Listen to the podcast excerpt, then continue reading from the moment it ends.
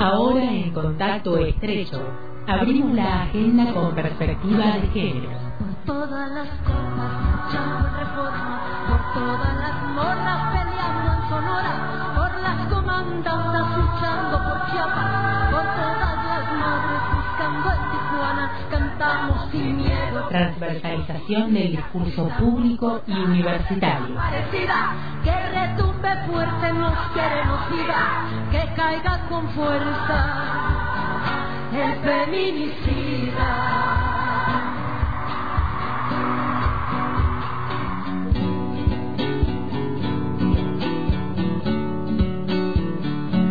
Sucede habitualmente a esta hora, a las 8 menos cuarto, llega Cata Martínez nuevamente al estudio Madres de Plaza de Mayo. Así es, Omar, y como mencionábamos cuando adelantábamos la agenda con perspectiva de géneros, hoy vamos a estar charlando sobre deportes, mujeres en el mundo del deporte. Eh, bueno, recién escuchábamos la entrevista con Ornella Infante, muy interesante para pensar cómo se viene dando, de hecho, digamos, la inclusión eh, de mujeres travestis trans, eh, no binarias, eh, lesbianas y bisexuales en el ámbito del deporte a nivel federal. Y acá en el Alto Valle viene con bastante movida. Eh, el fin de semana hubo un encuentro eh, de fútbol femenino acá en Fisque y hoy vamos a estar charlando con Julieta Avilés, que es referente de la Unión de Rugby del Alto Valle. Ella nos va a estar contando cómo viene el rugby en la región. Eh, así que le damos la bienvenida. Julieta, ¿estás por ahí? Sí, estoy acá. Cata, bu- buenos días, muchas gracias. Bienvenida. Eh, Sí. eh, bueno, empezamos este año con, con muchas ganas de jugar principalmente, con muchísimo trabajo. Eh, yo estoy como referente, pero también estoy como jugadora, soy jugadora de, de patos de centenario. Así que, bueno, un desafío, un desafío estar en los dos lugares al mismo tiempo. Eh, pero bueno, también le da otra perspectiva a, a la gente de la Unión el, el estar con una jugadora y verlo desde el lugar donde lo veo yo, digamos. Eh, lo veo yo y lo ven todas mis compañeras. Eh, el rugby femenino es relativamente nuevo al lado de lo que es el rugby masculino. Hace 35 años que se, que se jugó el primer partido en, en Argentina.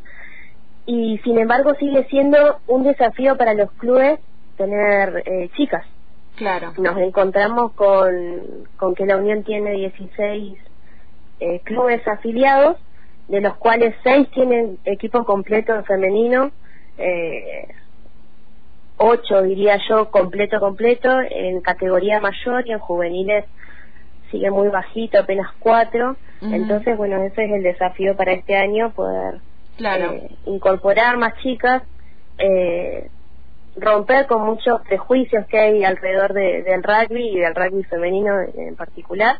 Así que, mm, nada, e- ese es el desafío. Bien, justamente quería preguntarte cuáles crees que son esos prejuicios eh, propios o del resto que se enfrentan las pibas a la hora de querer jugar al rugby. Y es, es bastante compleja la situación, primero en, en deportes donde ya han nacido siendo eh, masculinos. Eh, el primer preju- prejuicio es que es un deporte violento, que es un deporte de, de mucho contacto y de cómo la mujer va a jugar al rugby. Eh, y incluso te pasa cuando estás en una conversación y decís, no, yo juego al rugby pero, y te quedan mirando, pero ¿cómo? Y, y no te lastiman. y eh, Claro. Sí, es un deporte de mucho contacto físico, pero también es un deporte con mucha técnica, con muchas eh, reglas y reglas eh, súper estrictas. Eh, es un deporte, eh, yo que, que he hecho varios deportes en mi vida, este es uno súper solidario, eh, súper respetuoso, eh, con mucha camaradería por parte de las pibas. Eh, Es un ámbito hermoso, la verdad que, que, que invito a todas las chicas a, a que prueben y que prueben desde muy chiquitas. El rugby acá en, en Argentina eh, para niños es mixto, o sea, se juega en, en varones y nenas eh, hasta los 13 años. Después se, se separa, por supuesto, pero y hay muy poquitas nenas en los clubes, muy poquitas juveniles en los clubes. Eh, por, yo creo que por este prejuicio más que nada de las familias de que se va a lastimar, de que y el rugby infantil tiene muchas reglas con respecto al contacto físico, Ujú. entonces está bueno que prueben. Es interesante Eh, esto que decís, perdón Juli, eh, es interesante esto que decís en relación a que siempre el prejuicio cuando somos mujeres es se va a lastimar, se va a hacer mal, pero cuando se trata de varones es como sí, que vaya, que se golpee. Sí, que vayan y sí, sí, sí, tal cual. Y lo otro que, que, que es un, un problema también eh, que hay que afrontar es el lugar que se le da a las chicas en los clubes.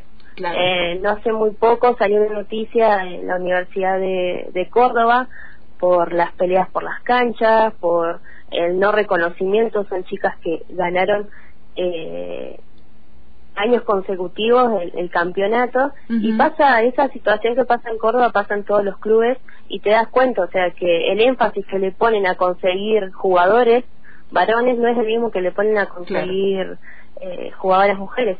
Eh, no hay políticas, no hay proyectos, no hay objetivos claros en ese sentido. Y la Unión de Rugby tiene un proyecto que se llama Probar Rugby, em, que es necesario ponerlo en práctica para esto, para que la gente venga y pueda traer a sus chicos, a, su, a, a- a sus nenas y que prueben, porque es, es digamos, sin contacto, se hacen eh, pa- eh, pases, eh, imitan bastante, pero sin el contacto físico. Bien. Sí. Eh, Omar González te saluda, Julieta. ¿Cómo estás? ¿Qué tal? Buen día. Bueno, soy papá de dos nenas. Si me tuvieras que Ah, decir a mí, in- invitarme a que las niñas puedan eh, jugar, ¿qué, ¿qué me dirías? Porque yo estoy de ese grupo, ¿no? Decir, bueno, mirá, es peligroso, eh, porque jugué al rugby, de hecho, así que sé cómo, era Bueno, en aquel es momento. que A ver ahora cómo rugby- cambió.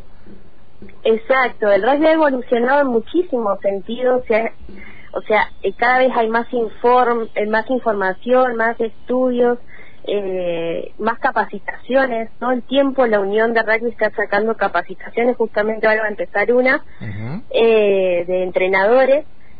Y la verdad que yo veo a nenas, por lo general antes de, de mi entrenamiento llego y hay nenas jugando también junto con los varones. Y, y yo creo que hace crecer en las mujeres este espíritu de que podemos, Claro. eh, de la fuerza, de, de- del choque. Eh, mi nena tiene, yo también soy mamá, tengo una nena de, de cuatro años, estoy esperando que, que ya la acepten en el club para mandarla de cabeza. Eh, bueno, decirte bueno. nada, que te animes, que rompas con esos prejuicios que lo mismo, a ver, yo eh, hablo con las mamás de que, que, que van a hockey. Te pueden pegar un palazo, te pueden pegar un bochazo, yo jugué al hockey y me han lastimado, eh, el mismo, es el mismo riesgo pero el, el espíritu que se vive en el rugby yo no lo he visto antes en Ujú. otro deporte.